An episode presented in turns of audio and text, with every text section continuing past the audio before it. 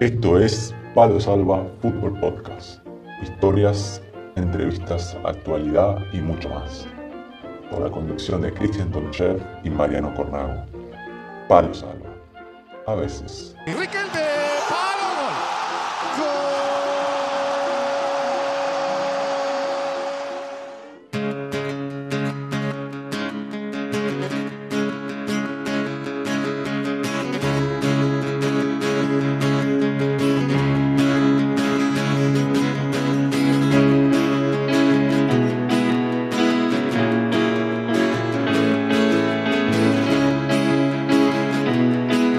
Es martes y tu cuerpo lo sabe, Chaquito. Hoy es martes de Palo Salva. ¿Cómo estamos?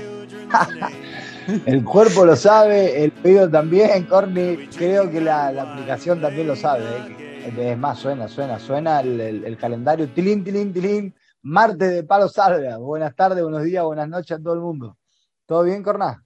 Bien, bien, todo bien, Chaquito, por acá. Este, preparado ya para, para otro día, para otra charla que vamos a tener en Palo Salva y hoy nos vamos a ir bastante lejos, nos vamos a ir para, Australia, vamos a cruzar el, charco de los charcos, nos vamos a ir bien lejos. Vamos a ir en contra, en, contra de la aguja del tiempo, el reloj, ¿no? Porque avión hace así, se va para un lado y nosotros vamos a ir para, para, el lado contrario, ¿no? Sí, sí, sí. Este, yo siempre pienso, eh, cuando, bueno, nosotros que estamos ahora, vos estás en España, yo estoy en Grecia, que hay que volar a Argentina, que digo, bueno, son 12 horas y a veces pensás, 12 horas. Pero después hago la, cuando tenés que, si tenés que volar a Australia, que son, es un día de vuelo, así que imagínate. Está ya el rinconcito, no el rinconcito del planeta. Así que nada, vamos a ir a, reunirnos con Nahuel Arrarte, ayudante de campo de Alan Stanchich en la selección femenina de Filipinas, Mariano. Y bueno, ya que nos vamos a ir a Australia, queremos mandar un saludo desde Palo Salva a Ramiro Villar, que, vive ahí, futbolista también, que juega en Australia y que siempre nos está escuchando, mandando mensajes, compartiendo los programas, así que le mandamos un, abrazo muy grande y se lo, se lo agradecemos. Y me diste pie, sin lugar a dudas, de mandarle un mensaje al amigo Cocodrilo, eh, más conocido como Cocodrilo, pero es Darío Sosa, ya sea en el taxi, en, el autobús, en, en camión, en el lugar donde se encuentre, siempre está presente. Así que le, mando un saludo muy grande a, Darío, que para mí obviamente tengo gran aprecio por muchas, muchas circunstancias, anécdotas que tenemos ahí, que hemos compartido, en el cual le tengo, le tengo gran aprecio. Le mandamos un saludo entonces a Cocodrilo y creo que hay una anécdota de color que querés compartirla.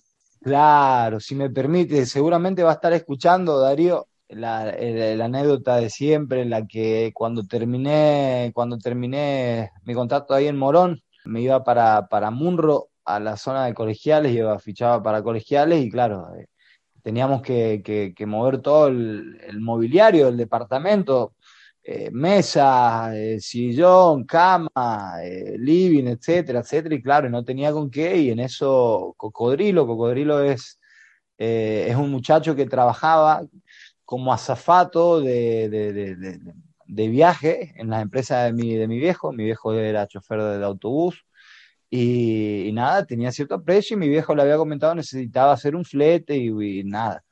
Y este muchacho tenía precio por mi papá, por, por, por muchas cosas que, compartían juntos en esos viajes y, un día se me presenta ahí en Morón con su hermano y me aparece, me toca, me toca bocina y me llama por teléfono y bajo del departamento me, apareció con un camioncito, un camioncito de estos pequeños, ¿no? De 3.600 creo que son, no, no recuerdo bien. Y, y me dice, ¿qué tal Cristian? ¿Cómo estás? Me dice, soy Darío, te vengo a hacer el, el, el flete, yo soy Ah, ¿qué tal? Mi, viejo me había hablado. Bueno, la cosa que cargamos, cargamos y se empezó a llenar, ¿viste? Se empezó a llenar el camioncito y veíamos que empezaban a salir patas de los muebles para arriba, para el lado. Y claro, eso era tremendo. La cosa que, la cosa que íbamos por Morón y, ¿viste? Y hasta allá Munro por ir a agarrar las, las autopistas. Iban en dos ruedas, iban chaquitos. no, más o menos cablerío, yo, yo sacaba la cabeza por afuera para ver si tocaba las patas, algo el cablerío que cruzaban entre la calle, ¿viste? Pero no, fue, ese viaje fue, fue inolvidable porque, nada, tiene, tiene muchos sentimientos y el cual siempre lo, lo, recordamos cuando nos encontramos, cuando hablamos por teléfono, o bien cuando él se toma un par de Fernet y me llama los domingos a las 4 de la mañana, ¿viste? Y lo recuerda y me deja, y me deja, deja el, el, me deja el, el, mensaje de voz y yo me levanto y lo recuerdo y, nada, me hace bien, me hace bien. Así que Darío, Cocodrilo, te mando un saludo grande y esperamos que esté bien. Me hace acordar ahora que hablas de, mudanza y de un camioncito chiquito. Nosotros, cuando yo jugaba en campo de Criptana y tenía compañero a otro argentino, a Maxi Gómez y a Franco Franchino, que le mando un saludo. Y a Franco, el padre, el padre era, trabajaba en obras, ¿viste? Era, y tenía estos camioncitos chiquitos, constructor, estos camioncitos chiquitos donde viste que tenés solo la parte de adelante, de, tenés dos o tres asientos para tres personas y después el, como el baúlcito chiquito donde metés las cosas. Oh. Y le había dejado el auto y bueno, era, en España, le contamos a la gente, generalmente para Navidades se realiza la cena de Navidad que organizan los clubes, generalmente en un lugar bastante coqueto, hay que ir bien, bien presentado, vestido, y bueno, la banda argentina, nosotros era, creo que era una de las primeras veces que íbamos y bueno, nos pusimos lo que, imagínate, era invierno, íbamos abrigados con buzo con capucha, creo que llevamos incluso pantalones de buzo y en el, la chatita no tenía llave, había que arrancarlo con los cables y empujarla. Ah, empuje y chispeo. Empuje y chispeo. Así que llegó la banda argentina, che, eh, con, encapuchado y empujando la, la, la, furgoneta, che, que no llegaba. Así que imagínate cuando llegamos ahí, pensaba, levantado todas las manos pensando que era una, un asalto, ¿viste? íbamos encapuchados con gorra, con todo. Pero bueno, le mando un saludo muy grande ya que me, a Franco, que justo hoy estuvimos hablando. Este, me, me acordé ahora que nombraste del, del flete, me acordé de esa anécdota. Ah, Así que nada, anécdota. Me imagino la cara, me imagino la cara cuando Galler no sabían si iban en una cena o un robo de un banco, Pero, claro, esas, películas. Era, era en, una, en un salón esto de fiesta muy coqueto de la ciudad y había gente, están la, la, como dos personas que son los que te reciben y claro. llegamos nosotros, imagínate, uno con capucha, otro con gorro, otro con pantalón de buzo y habíamos estacionado la, y habíamos estacionado la camioneta a la entrada, che la, la, la, estacionamos empujándola, ¿viste? Uno adelante, uno atrás, porque no, no funcionaba bien. Pero bueno, nos dejaron entrar, nos dejaron entrar y pudimos comer. Es importante que pudieron comer y. Eso y, sí. Y, y, entrar, así que nada. Ahí vos, vos, sabrás, vos sabrás, Chaco, que en esa escena de, de, equipo y demás es cuando, viste, los argentinos no. Ahí no, le, no, sacamos el jugo, le sacamos jugo. No, y si hay sobra, sí, no sí, la sí, llevamos para el piso, para el departamento. No, eso era, eso era, boh, eso era como uno de los diez mandamientos nuestros. Ahí no había que dejar nada. No, nada. Teníamos un equipo, eh, bueno, ahí mismo en Criptana, que hacíamos caldereta. Le contamos a la gente, caldereta es como, como se hace el pollo al, al disco en Argentina, pero con uno, con el disco es, son gigantes, porque imagínate, son para 30 personas. Y nosotros lo que sobraba, metíamos el, el, disco atrás, la parte de atrás, en el, o en el baúl, pero eso iba para el departamento, ¿viste? A congelar y raciones para, para un mes, teño. Por supuesto, por supuesto. ¿Cómo nos va a llevar la sobrina para el otro día? Para el Terry. Imagínate. Ah, tener perro, no, para el terrible guiso de mañana. No. Aparte con el frío que hacía ahí por Castilla-La Mancha en invierno, imagínate. Sí, sí, picante, picante el frío por Castilla-La Mancha, che. Bueno, Corna, ¿vamos? Nos vamos, nos vamos para Sydney. Le decimos a la gente que después de la entrevista al final le vamos a recordar cómo participar de la camiseta de Cristian Chaquito Tonchev. Este, después les contamos si la lavó Chaco o todavía está con la No, es sin pero... usar. ah, no, sin no, usar. No, ah, es bueno, bueno. no, es nueva, es nueva. Sale... Recién sacada de, de, de, la bolsita, no, no, es nueva, es nueva. Perfecto, perfecto. Vamos para allá, Chaco. Dale.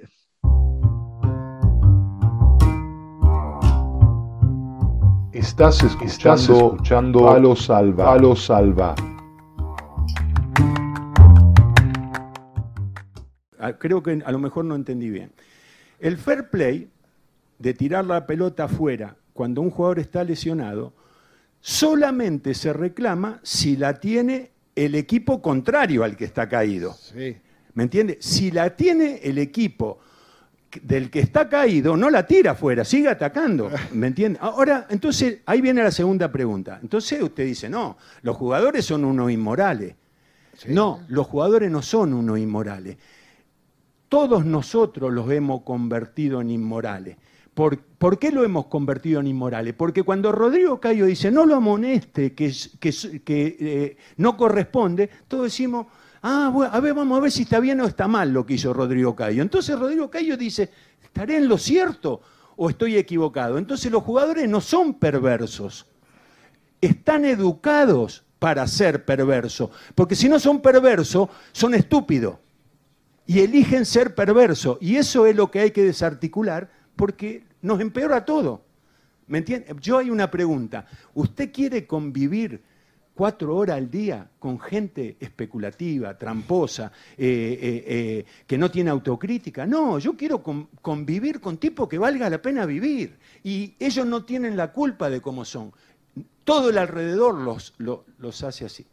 Esta es la entrevista de la semana en Palo Salva.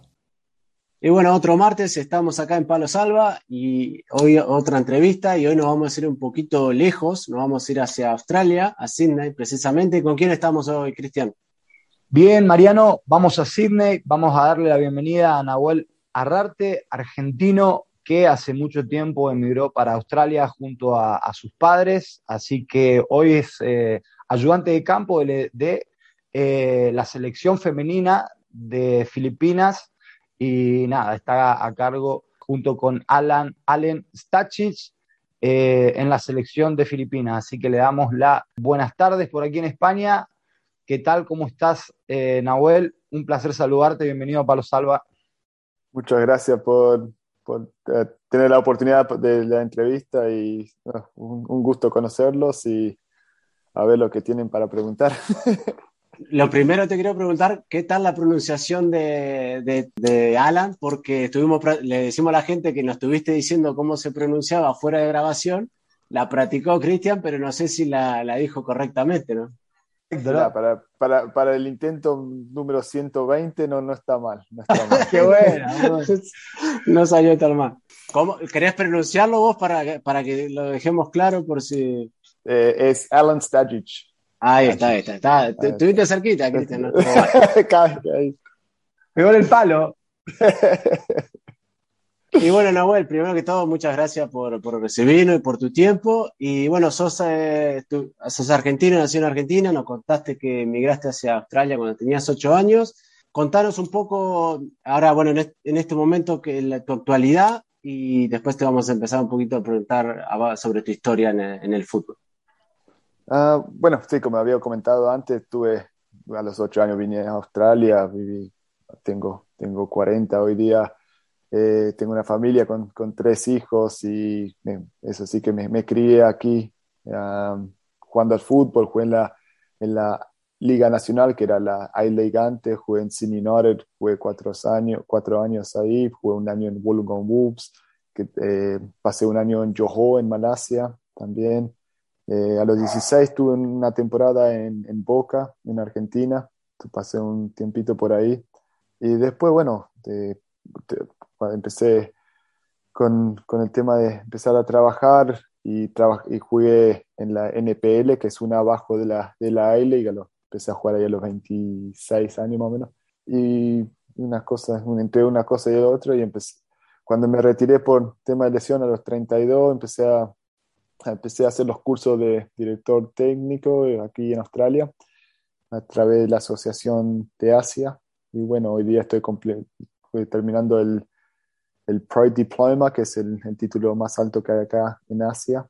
Empecé con el tema de dirigir, estuve trabajando con, con la selección femenina de las Meteores australiana, estuve trabajando con los Wanderers, con los, con los juveniles. Por suerte se dieron las cosas también y fueron muy linda etapa y el año pasado, para los últimos dos años y medio, estuve trabajando con Central Coast Mariners en la A-League como asistente con Alan también. Y bueno, decidimos terminar, la, terminar nuestra etapa ahí y, una, entre cosa y otra empecé a ayudar con los Wonders, las, las, las mujeres también, ahora para en preparación para la competición que empieza ahora dentro de cuatro semanas la W Lake, o I Lake femenina, que le llaman ahora. Y se dio la oportunidad hace una semana de empezar con la selección filipina. para ir a la Copa Asiática y hoy día, el domingo, viajo, viajamos a Estados Unidos para un campamento del, antes del torneo por ocho semanas más o menos y de ahí viajamos a India. Así que, como estábamos hablando antes, las vueltas de fútbol, un minuto estás acá, otro minuto están allá, eh, y el tema de vivir las experiencias de, que nos da este deporte tan lindo. Así que vamos, vamos a ver cómo salen las cosas. Nahuel, nos contabas eh, antes de aire de que eras de papá uruguayo y madre argentina. Correcto, sí. Mi padre nació en Salto, mi madre es de Ituzaingó, en, en Buenos Aires.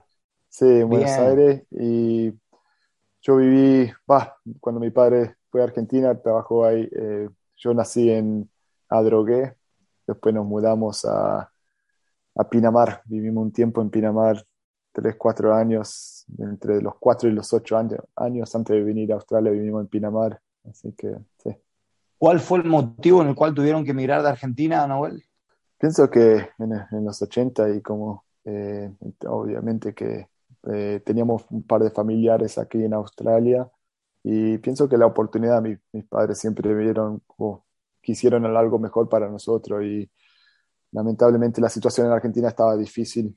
Eh, para mi, padre era carnicero y me acuerdo hasta el día de hoy tuvieron, tenía que trabajar 16 horas al día para, para poner comida en la, en la mesa y a través de mis otros parientes, mis tíos que vivían acá, obviamente le vendieron un poco un sueño de lo que podía hacer Australia y, acertó. Eh, la vida que nos pudieron dar a mi hermano y a mí fue, fue algo que, que aparte, lo, lo, más difícil pienso que no tener nuestra parte de la familia, otra parte de la familia que, que vive en Argentina y eso, pero el tema de la oportunidad que nos pueden dar a través de la educación, eh, el tema deportivo y realmente poder disfrutar entre familias fue algo que siempre vamos a ir agradecidos por, por lo que nos dio Australia, pero a la misma vez uno nunca se olvida de, sus raíces, ¿no? ¿Y qué te acordás de tu infancia en Argentina? ¿Qué diferencia hay, si te acordás algo de la infancia en Argentina, a lo que es la, infancia, por ejemplo, en Australia? ¿Qué, ¿Qué, es lo diferente entre Argentina y Australia? Eh, yo pienso que eh, siempre vuelvo a lo, una de mis memorias más grandes que tengo fue cuando Argentina salió campeón en el 86, ¿no? Y salir a la calle a festejar, me acuerdo vivir estar en Pinamar, eh, una ciudad con, que, que, la crece enorme, crecía enorme durante el verano y el invierno se, se achicaba porque gente de vacaciones y eso, pero me acuerdo en Pinamar ir a festejar en la calle el, el tema de Argentina ganarle a Inglaterra o salir campeón del mundo y el, fútbol mismo, ¿no? Eh, esa cosa que cuando vinimos acá, lo lindo también de Australia, que te abre a tantos otros deportes, ¿no? Que el fútbol no es vida, eh, ahí es el, rugby o el, que se el cricket o el, rugby australiano, el AFL.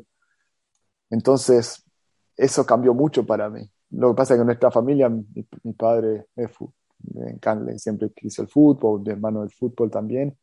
Y mucha de mi infancia y muchas de mis memorias a través, aparte de mi familia, fue siempre por, a través del fútbol, cosas que me, que me quedaron, jugar en, la calle con, con, mis vecinos o amigos allá en Argentina, que cuando vinimos acá medio cambió mucho porque no, no, no, se, no se jugaba tanto al fútbol.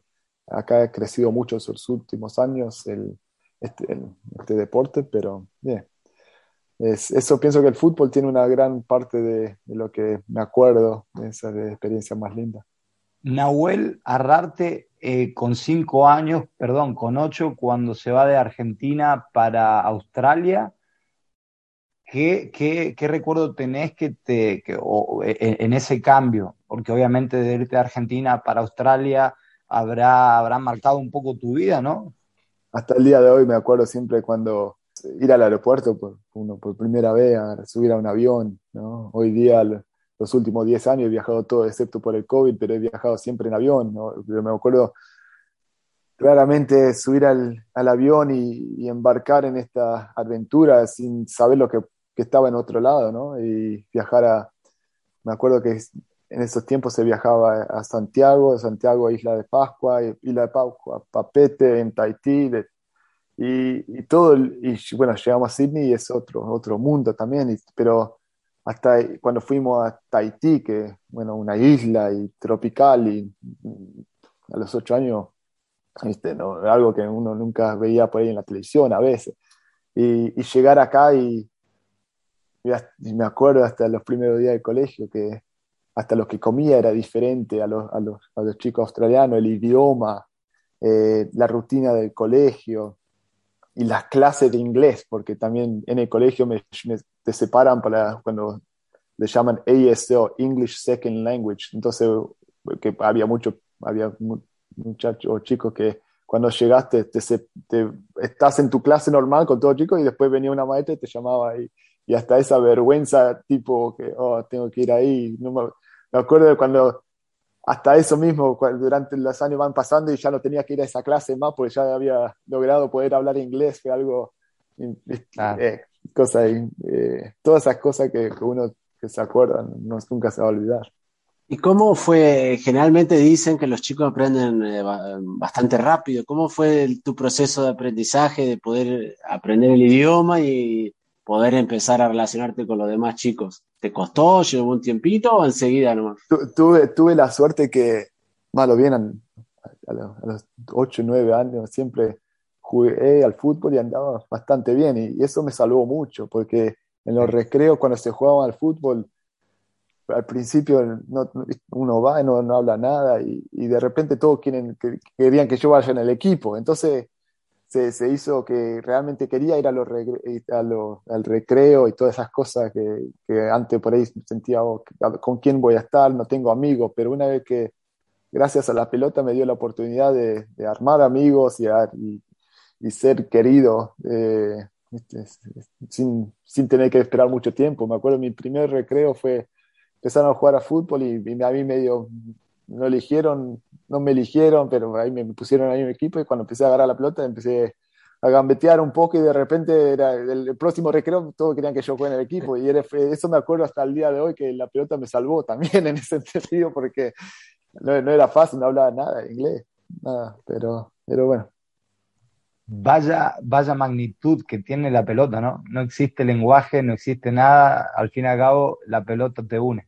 Increíble anécdota siempre, siempre lo siento y eso, eso, eso es lo lindo, eso es lo lindo que, que siempre en el, fútbol te, te da esa experiencia desde hasta hoy día, cuando, de más, más grande también, eh, te, vas al parque y, ves a alguien patear una pelota y, puedes juntarte sin conocerlo y lo único que tienen en común es la pelota, ¿no? En cualquier idioma o ustedes están viviendo en otro país que por la cultura es diferente, pero el fútbol es fútbol de fútbol, ¿no? Bueno, estamos hablando con Nahuel Arrarte, que es el eh, ayudante de campo de la selección femenina de Filipinas. ¿Argentina has vuelto, perdón? ¿Va seguido o hace mucho que no vas? bueno, tuve ahí como, he dicho, fui eh, a los 16, 17 años y después volví el año, eh, hace más o menos, no sé, va a ser a los 32, más o menos 8, 9 años, hacía que y lamentablemente tuve una experiencia, iba, hace dos años antes de COVID íbamos a volver con mi familia, con, con mis hijos, con mi esposa, llevarlo, llevarnos a, llevarlo a conocer Argentina. Mis padres habían ido, eh, estaban en la casa de mi prima y ya estábamos todos listos para ir, teníamos los, pasajes, estábamos todos, y en la casa de mi prima le entraron a robar, se agarraron a mis viejos, lo ataron, le pusieron una pistola en la, en la cabeza esos cinco días de que tenía que viajar con mi familia. Y fue una decisión que fue bastante dura, decir que, que no, no viajaba porque ahí donde me iba a quedar y, y, no, no he ido, no he vuelto.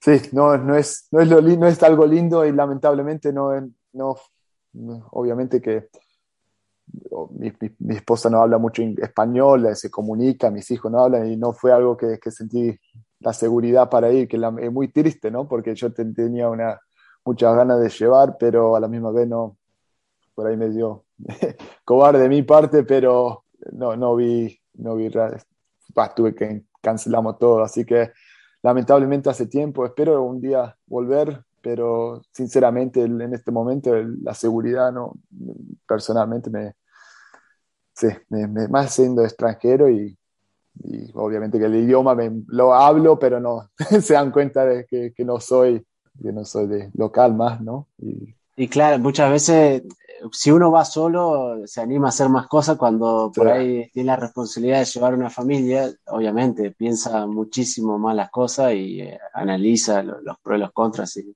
Nahuel, eh, eh, disculpame que vuelva atrás, eh, tus papás habían estado en Argentina cuando sucedió eso, ¿verdad? Sí, eso por esa fue la razón, le, le, entraron a robar a mi casa, de la casa de las 4 de la mañana, entraron a robar a la casa de mi, mi prima lo agarraron a mi viejo, lo ataron, ataron a mi vieja, pusieron revólver en, en, la cabeza, pidieron cosas, y, bueno, a mi prima y mi, mi eh, el esposo de mi prima. Fue mucha mala suerte o lo que sea, o a veces yo pienso, yo soy un, pienso realmente que en la vida pasan cosas por, por alguna razón, ¿no? Y por suerte nada, nada, no le pasó nada a mis mi viejos, todo, todo, pero de mi parte fue una decisión que es esas cosas que pasan en la vida que uno toma pasan por alguna razón, pasó, ¿no? Y por ahí que no era el momento para, para volver, pero, pero bueno, lamentablemente.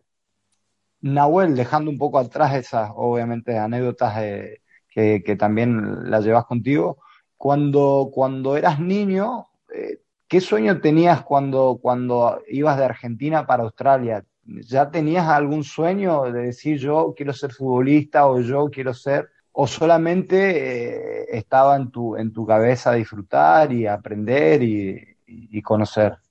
No, yo eh, sinceramente yo siempre soñé que, que iba a jugar y tu, tuve la suerte, como pienso que la, todo, todo, niño sueña con, con, jugar en la selección y juega la oportunidad de soñar de jugar en un mundial y, y, y haber visto Argentina salir campeón del mundo en el 86 fue una, un sueño que no solamente yo, pero pienso que millones de, de personas hasta el día de hoy lo, lo, siguen viviendo y no importa qué edad uno sigue eso para ir soñando que, que, lo puede hacer, ¿no? Pero eso fue algo que siempre, como siempre trabajé para llegar lo más alto que, que, que pude y ustedes mismos lo saben que hoy día no tengo ninguna...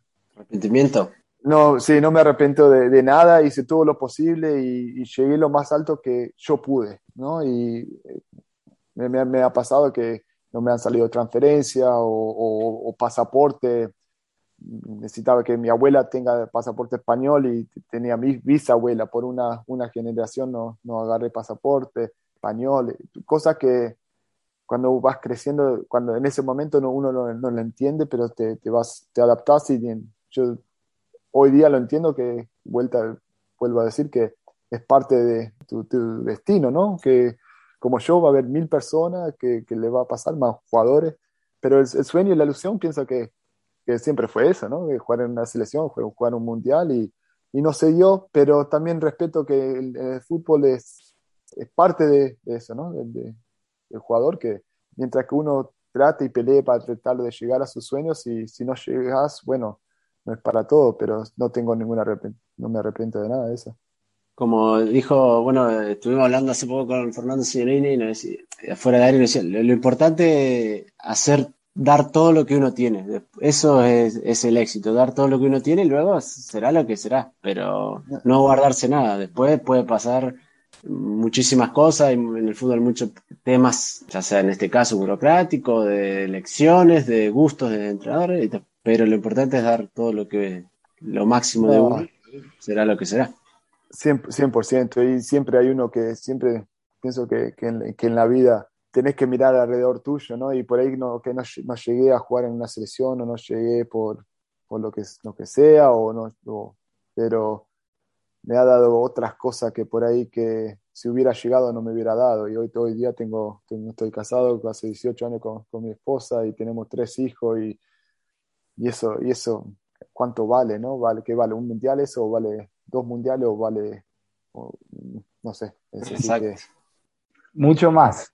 Eh, Nahuel, dijiste que tuviste una etapa en Boca cuando tenías eh, 16. Contar un poco eso. ¿Cómo fue? ¿Fue una prueba o...? Sí, fui, tuve la suerte, fui la, tuve la suerte de ir a, a probarme a, a, Boca en, en esa eh, temporada y tenía 16 años y había jugadores en ese tiempo con el Chueco Quiñones, me acuerdo, estaba Adrián Jiménez, estaba Bataglia, Arastegui, eh, un par de nombres que en la reserva en esa etapa estaba Riquelme, estaba Walter Samuel, fue el último año de, Maradona. Eh, no sé si se acuerdan cuando Maradona llegó al entrenamiento eh, con un camión, estaba ese día ahí en Ezeiza, pero son cosas que sinceramente no, para mí fue algo que no, había monstruos delante mío, ¿no? Y había, como yo, había, había 30 en el plantel y fue una, una, experiencia, como dije, como digo siempre, fue una experiencia que para mí tiene más valor como vida que cualquier tipo de, de, educación te puede dar, ¿no? Vos puedes ir a la universidad y tengo respeto, mi esposa tiene ido a la universidad y, y es algo, y me, me, gustaría que mis hijos vayan a la universidad, pero realmente el vivir eso, lo que se vive en eso, en, en un club tan grande como Boca, para mí fue algo que nunca fue la mejor educación de vida que, que tuve por solamente andar en trenes en, en, el Sarmiento, viviendo en Australia, que es bien tranquilo, los, los trenes tenían aire acondicionado, fui en el Sarmiento de Buenos Aires, me acuerdo hasta el día de hoy. Mi primera experiencia de tu, iba de Tuzaingó a Liniers y entraban y salían a la misma vez y yo era bien verde porque no venía. Eh, y, es, y eso antes, te pueden contar mil veces, pero hasta que no lo vivís, es, es, algo que, siempre voy a agradecer. Pero no, si te, estaba esos jugadores que, que muchos, algunos llegaron, bueno, Bataglia hoy día. El entrenador. eh, muy entrenador, pero eh, fue algo. Y una linda historia, Arastegui, que jugó, estuvo en Boca, esa, terminó jugando en Malasia y me crucé con él en, en, jugando en Malasia después de, no sé, 10 años que, estaba, que estuvimos ahí en Boca, así que fue... Qué bueno. ¿El mundo es muy chico o el fútbol es muy grande, como diría Cristian Tonchef acá? Una de las dos. Totalmente. ¿Te mantenés alguna costumbre de Argentina que todavía en Australia, te fuiste muy chiquito, pero hay algunas costumbres que todavía mantenés de, de tus años en Argentina? Ah, pienso que, especialmente cuando estaba como viejo, y mis, mis chicos les gusta tomar mate también. Y, ah, sí. sí, sí. Eh, no soy muy matero, pero bueno, cuando viene, cuando viene mi viejo a casa o voy a la casa de ellos, siempre tomamos mate. Mis, mis, mis hijos les, encanta tomar mate. Eh, y asado, bueno, asado, pienso que es algo que, que nunca vamos a perder. y por suerte mis, a, mis, a mis hijos y mi hija les, encanta también, así que no, se lo, me hace más fácil. Pero no esas cosas. Tu padre uruguayo, los uruguayos el mate siempre, uh, siempre. Ah, es, parte de él. Es, una extensión de, su cuerpo. Exactamente. es increíble, va a todo lado con el mate. Abuel, para adentrarnos un poco más en tu presente, contanos un poquito acerca de, eh, del nivel que puedes percibir eh, en el fútbol eh, femenino, en este caso en la selección de Filipinas. Contanos un poquitito. Es, va a ser una experiencia es interesante. Bueno, a ver, trabajamos con la selección australiana, con Allen. Allen eh, llegamos al número 4 del mundo. Fue una, con, pienso que 6, 7 jugadoras que están cerca de, diríamos, en, en las mejores 10 en su posición, ¿no? En, eh, como jugadoras individuales. El fútbol australiano femenino, por ejemplo, está creciendo siempre 20% por año anuales y cada vez ya es casi el número uno del deporte femenino con el tema de la selección filipina, eso va a ser una experiencia bastante interesante porque hay muchas chicas que son filipinas pero basadas en Estados Unidos.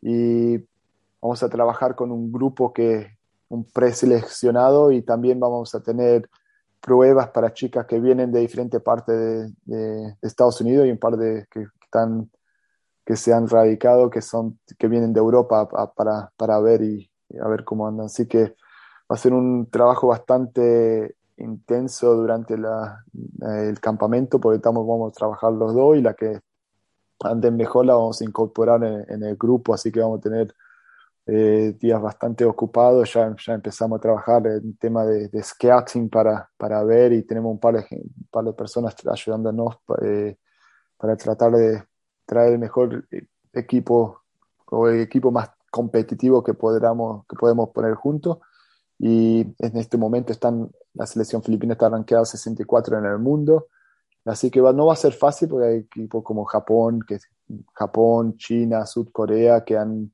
invertido mucha plata y, por hace años y Vietnam que viene invirtiendo mucha plata en el fútbol femenino y el deporte está creciendo. Así que eh, están tratando de hacer las cosas correctas. Eh, obviamente que Alan en el, en el fútbol femenino tiene una muy buena reputación con lo que ha hecho con la selección australiana, porque llegando, llegamos al ranking más, más alto de la historia. Eh, hoy día bajaron de vuelta y pienso que es un desafío muy, muy lindo, muy lindo que los dos estamos, agarramos con las dos manos y, volvemos a lo mismo, y lo que te da el fútbol, a veces uno no te... Hay cosas que no me pasaron por ahí con el tema como jugador, pero volvemos a lo mismo, la pelota, la pelota no, me, está dando oportunidad de, como entrenador de, de vivir todas estas, estas experiencias, ¿no? Nahuel, eh, tanto en Filipinas como en Australia, la estructura del fútbol femenino eh, a las chicas, a las futbolistas, ¿no? ¿Son asalariadas ellas? Eh, ¿Viven, ¿Pueden vivir como profesionales o es, es semiprofesional? No, Australia, la, la, selección australiana firmó un contrato las muchachas que están jugando profesionalmente o están en el seleccionado, este, hay una lista de, me parece son 25 jugadoras y están, dependen en, en qué categoría están, tienen un salario y después, por ejemplo, Sam Kerr está en Chelsea, ¿no? Una de las goleadoras. También tienen contrato profesional, así que, que cobran bastante. En este momento las, las chicas están yendo a Europa, están cobrando un buen salario. Filipina un poco diferente porque no hay liga, no es profesional, es y no es profesional. Es, eh, en, en, la Filipi en Filipinas han sido muy afectados por el COVID en este momento. Entonces, como que ha dado un poco un paso para atrás, pero hay muchas chicas que están jugando en Estados Unidos en el sistema de las eh, universidades, así que tiene la base y el, el, la competición de universidades en Estados Unidos es muy fuerte para el, eh, la mayoría de la selección eh, americana vinieron por ese sistema, entonces hay un potencial bastante grande, pero tenemos que ir a ver a ver eh, qué niveles están. ¿Y crees que el, crecimiento del fútbol femenino, por lo menos porque está más relacionado con el, austral, fútbol australiano y ahora Filipinas, va creciendo en, al ritmo correcto, porque por ejemplo en Argentina ha estado creciendo, pero tal vez no tan rápido como debería. ¿Cómo lo ves ahí?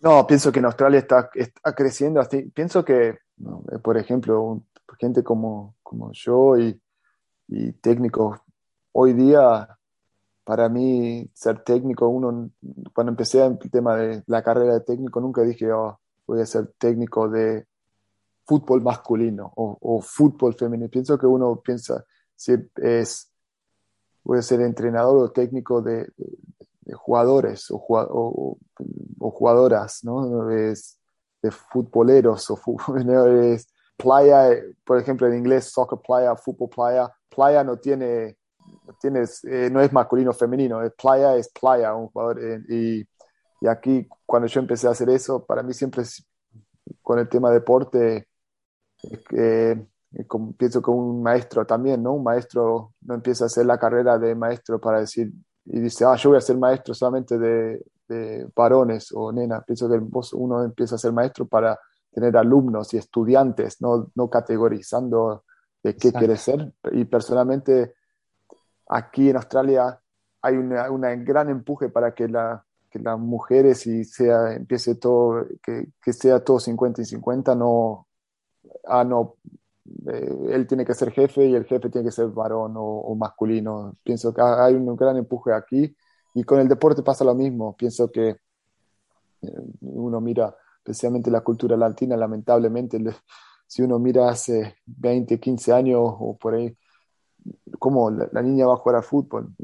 Personalmente, cuando tenía 15, 20, 20, 25 años, uno nunca me imaginé que que una, una niña podría jugar al fútbol. ¿no? Eh, que pienso que es algo lamentablemente poco ignorante de nuestra parte, pero hoy día tengo una hija que juega al fútbol, ¿no? Y, y, mi, y mi, padre, que siendo obvio, más, más grande también, por ahí hoy día la sigue a todos lados, ¿no? Y ab, ab, abrir la, la, mentalidad esa de que no, no puede hacer esto porque es una nena y, o, o, o no puede dirigir fútbol femenino. ¿Qué? ¿Estás jugando, dirigiendo fútbol femenino? No, estoy, jugando, estoy dirigiendo a un, jugadores, ¿no? No, no uno nunca...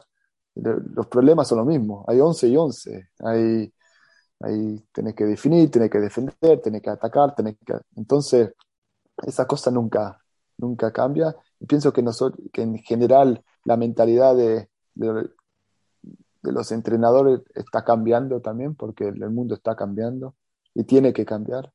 Y no, eh, pienso que, y bueno, Argentina eh, está tratando de hacer las cosas, pero eh, con la liga profesional que, que, están tratando de implementar, pero está muy atrás de lo que uno se realmente considera en el sentido profesional. hay, hay, una gran variedad entiendo el tema de económico y todas esas cosas, pero ¿por qué no pueden llenar un estadio un equipo de mujeres? Un River Boca, un clásico, ¿por qué no puede haber 50, 60 mil personas? Pues, vamos, obviamente que la mentalidad nuestra tiene que cambiar y acá en Australia estamos un poco más abiertos a que a ese cambio. La semana pasada jugó Australia contra ya cuando venga te acordarás, Nahuel. No, me bien decías. no, son, casi, son casi las 11 de la noche. Le contamos a Brasil, eh, disculpa, disculpa, no, disculpa. Eh, Brasil, ¿no? Jugó Australia contra Brasil y jugó Marta, ¿no? Y mi, mi, hija fue, mi hija tiene 15, fue al partido y había 16 mil personas. Y, y, fue, obviamente, fue ahí a ver la selección australiana y, y había un grupo de brasileños y se y mi, mi, hija tratando de agarrar el autógrafo de la firma de, de Marta, porque Marta es como, como Messi ¿no? en el fútbol femenino. Y estaba la, la, gente de la hinchada brasilera, habría un 200, 200 brasileños cantando, y, pero había 16.000 personas.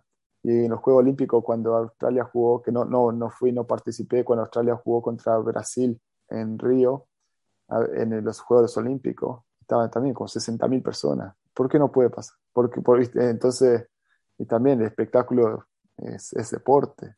Bien, estamos hablando con Nahuel Arrarte desde Sydney, allá nos decía que son casi las 11 de la noche, aquí en España, eh, una menos 20 del mediodía, por Grecia, eh, dos horas más, horas menos.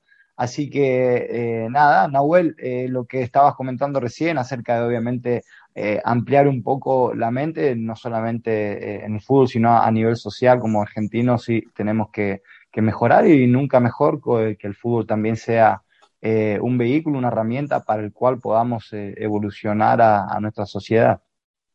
100%, 100% de acuerdo, pienso que a cualquier nivel, ¿no? no nunca nos tenemos que olvidar que, que es un deporte, ¿no? Es, es algo que, que, pienso que cuando uno empieza a jugar a fútbol empieza por, por diversión, para divertirse. Uno nunca piensa, eh, un niño de 4 o 5 años que empieza a patear la pelota, nunca está pensando que esto va a ser un trabajo. Y de repente, y, y, a veces nos, nos olvidamos, ¿no? Que realmente que, que la base de, de, lo que estamos haciendo es, es puramente un, un deporte, eh, alegría y, y, festejo y, y no, importa, realmente no importa si es 1, 1 a 0, 2 a 0, 3 a 0, pero de repente cuando vamos creciendo las situaciones van cambiando, de repente se hace vida o muerte. y es algo que, que, que es difícil de, de, adaptarse, ¿no? Y bueno, para como escucharos un poquito tarde en Australia, entonces no le lo, vamos a dejar a, a Nahuel que, que se vaya a descansar, pero primero, si Nahuel, te vamos a hacer ahí una, un ping-pong ahí que tiene, tenemos preparado. Cristian, es un al primer toque ahí, rapidito para conocerte un poquito más. Así que, Cristian, cuando quieras, iniciamos. Intentamos hacer un ping-pong de preguntas y respuestas para que obviamente nuestros oyentes de diferentes partes del mundo, personas de diferentes edades, conozcan a, a Nahuel Arrarte. Así que nada, Nahuel, con, un, eh, con lo que primero te venga espontáneo, podés responder. O tenés el tiempo que desees, ¿sí? Bueno, da. la entrevista. Dale, vamos. Vamos, vamos, vamos.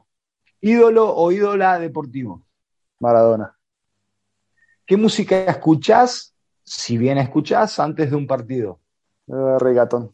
¿Un entrenador? Alan Stajic. ¿Qué cosa no puedes dejar de hacer antes de un partido, en caso de que tuvieras alguna cábala o manía? No, no tengo cábala para mí. No tengo nada, nada. ¿Una virtud de Nahuel? Que, que a ver, explícame bien cómo que es una virtud, porque no te olvides que hace, hace, hace, hace 32 años que vivo acá. me cuesta ¿Qué virtud, una virtud, eh, eh, ejemplifico, es eh, un adjetivo en el cual valore tu persona. Por ejemplo, ser confiado o trabajador. Ah, o... exactamente, pienso eso, es humilde, trabajador y una mentalidad que nunca te rendís. ¿Un defecto? Pienso que, que a veces la sangre latina, a veces uno está todavía. está todavía la pasión y eso nunca va a cambiar. ¿Qué es lo peor de ser entrenador? Que puedes cambiar mucho y, a veces puedes cambiar muy poco. Y esto depende en, cómo se enganchas al grupo, ¿no? Pues no, es, cuando vos jugás es solamente vos, vos podés tener una, estás en control de todo, pero como, como entrenador no tenés, no tenés control de todo, aunque piensa que lo tenga, no lo tenés. ¿Por de ser entrenador? Piensa la satisfacción que cuando puedes hacer un, puedes cambiar algo, que, que ves que impactas o haces un cambio en, en gentes o individuales y esos individuales pueden impactar a otros individuales y, y hacen un, un, cambio colectivo adentro del grupo. Eh, que lo viví el año pasado con Central Coast Mariners, que un equipo que hacía ocho años que no llegó a la final, finales y de repente pudimos dar vuelta a muchas cosas que antes parecía imposible. ¿Mejor amigo o amiga que te dio el fútbol? Ah, mi hermano. Si pudieras cambiar una sola, cosa, una sola cosa del fútbol, ¿qué sería? Pienso que la violencia en los, en los partidos, pienso que eh, hoy día, hasta el otro día estaba leyendo que en Argentina hubo un tiroteo y balearon a un entrenador. Esas cosas para mí, para mí es que no sé si ha cambiado últimamente, pero que, que, que la hinchada no pueden ir de, los otros equipos a, a, los estadios, que solamente lo, lo, correcto, todavía no han cambiado, son los locales, ¿no? Sigue igual, sigue igual. Todo, todo, por la violencia, y para mí eso, volvemos a lo mismo que, que es un deporte, ¿no? Y, y eso es lo triste porque es un espectáculo fenomenal que lo tiene que disfrutar y más y más gente, pero esas cosas tienen que cambiar no solamente en Argentina, pero en el, en el mundo. ¿no? ¿Un sueño u objetivo a corto o largo plazo por cumplir? Yo nunca fui de, de tener eh, muchas cosas a largo plazo, porque volvemos a lo mismo en este deporte y en esta vida, todo está cambiando tanto. Eh, pienso que el sueño mío siempre ha sido de tener una familia que, esté bien, que esté tranquila, que pueda disfrutar, podamos disfrutar de nosotros y eso lo estoy viviendo en este momento con aquí, ¿no? Eh, más con el, con la pandemia que, de, COVID, que uno tiene muchas cosas que ha cambiado la, manera de pensar, pero no, pienso mi sueño, mi sueño es este lo estoy viviendo en este momento con, con mis hijos y mi familia. Bien, Nahuel, Muchísimas gracias nuevamente por tu tiempo. Realmente ha sido un placer para mí, para mi persona, para el programa Palo Salva y sin lugar a duda creo que, que, es un placer haberte recibido a todos los oyentes de, diferentes partes y puntos de, del mundo. Gracias por tu tiempo. Dejamos que vayas a descansar. Que, nada, que tengas una, unas buenas noches por allí por Sydney y nada, bien, eh, te, te esperamos para cuando desees nuevamente. Estamos aquí. Muchas gracias. No, muchas gracias por, por tenerme en el programa y bueno, Disculpe que a veces tengo que pensar en inglés, pienso en inglés y trato de hablar en español. Hace mucho tiempo que, que estoy aquí, bueno, a veces me, me, cuesta, pero le agradezco por tenerme y un gusto conocerlo, así que nos mantenemos en contacto. Dale, Noel, mucha suerte, muchas gracias por tu tiempo y muchísima suerte en esta nueva etapa de la selección femenina de Filipinas y lo mejor. Te vamos a estar siguiendo. Así que te mandamos un abrazo muy grande. Igualmente, muchachos, muchas gracias. Esto es, Esto Palo Salva. Palo Salva. Y bueno, ahí pasaba la charla con Abuela Ararte, que es ahora asistente de la selección femenina de Filipinas y ahora se encuentra en Estados Unidos eh, realizando una especie de pretemporada para ya seleccionar el, equipo final para la Copa de Asia. Así que le agradecemos mucho a Nahuel su historia y, haya compartido con nosotros todo su recorrido en el fútbol.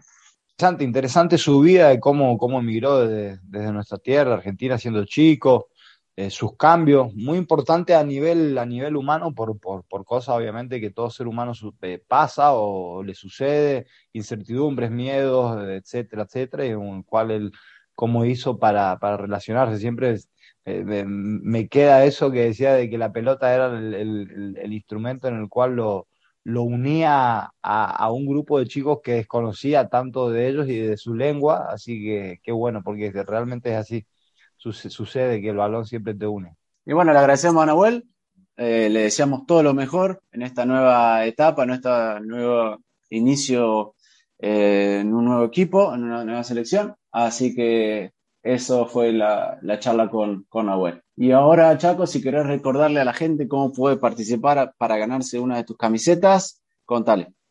Bien, ahí en, las redes sociales, en Instagram, Facebook, Twitter, eh, tenemos vídeo, tenemos también un post eh, recién publicado en el cual consiste en darle me gusta, compartir el vídeo, eh, y seguir a una de las, de las redes sociales nuestras. Y el 21 de diciembre estaremos sorteando con todos los que han interactuado con, con, nosotros y obviamente a todas esas personas que durante mucho tiempo vienen ahí, siempre siguiendo y nada, es una muestra de detalle de cariño por, por, mucho tiempo juntos y nada, para, para que en esas fechas tan especiales... Eh, desde Palo Salva llegue algún, algún recuerdo, algún afortunado o afortunada. Así es. Y bueno, Cristian, hablamos la semana que viene en otro Palo Salva y nada, que, la, que estés bien, que, bueno, que no, que no haga mucho frío por allá, que ahora se, sí que se viene un poquito de, del invierno ahí por, por España. Gracias, Mariano. Igualmente, feliz semana por acá, en, en, realmente en unas temperaturas muy bárbaras. Está fresco, pero no frío como, eh, por ejemplo, en, en, la, en la Sierra de Córdoba, que es un poco más alto, pero acá está bárbaro, bárbaro. Lindas temperaturas.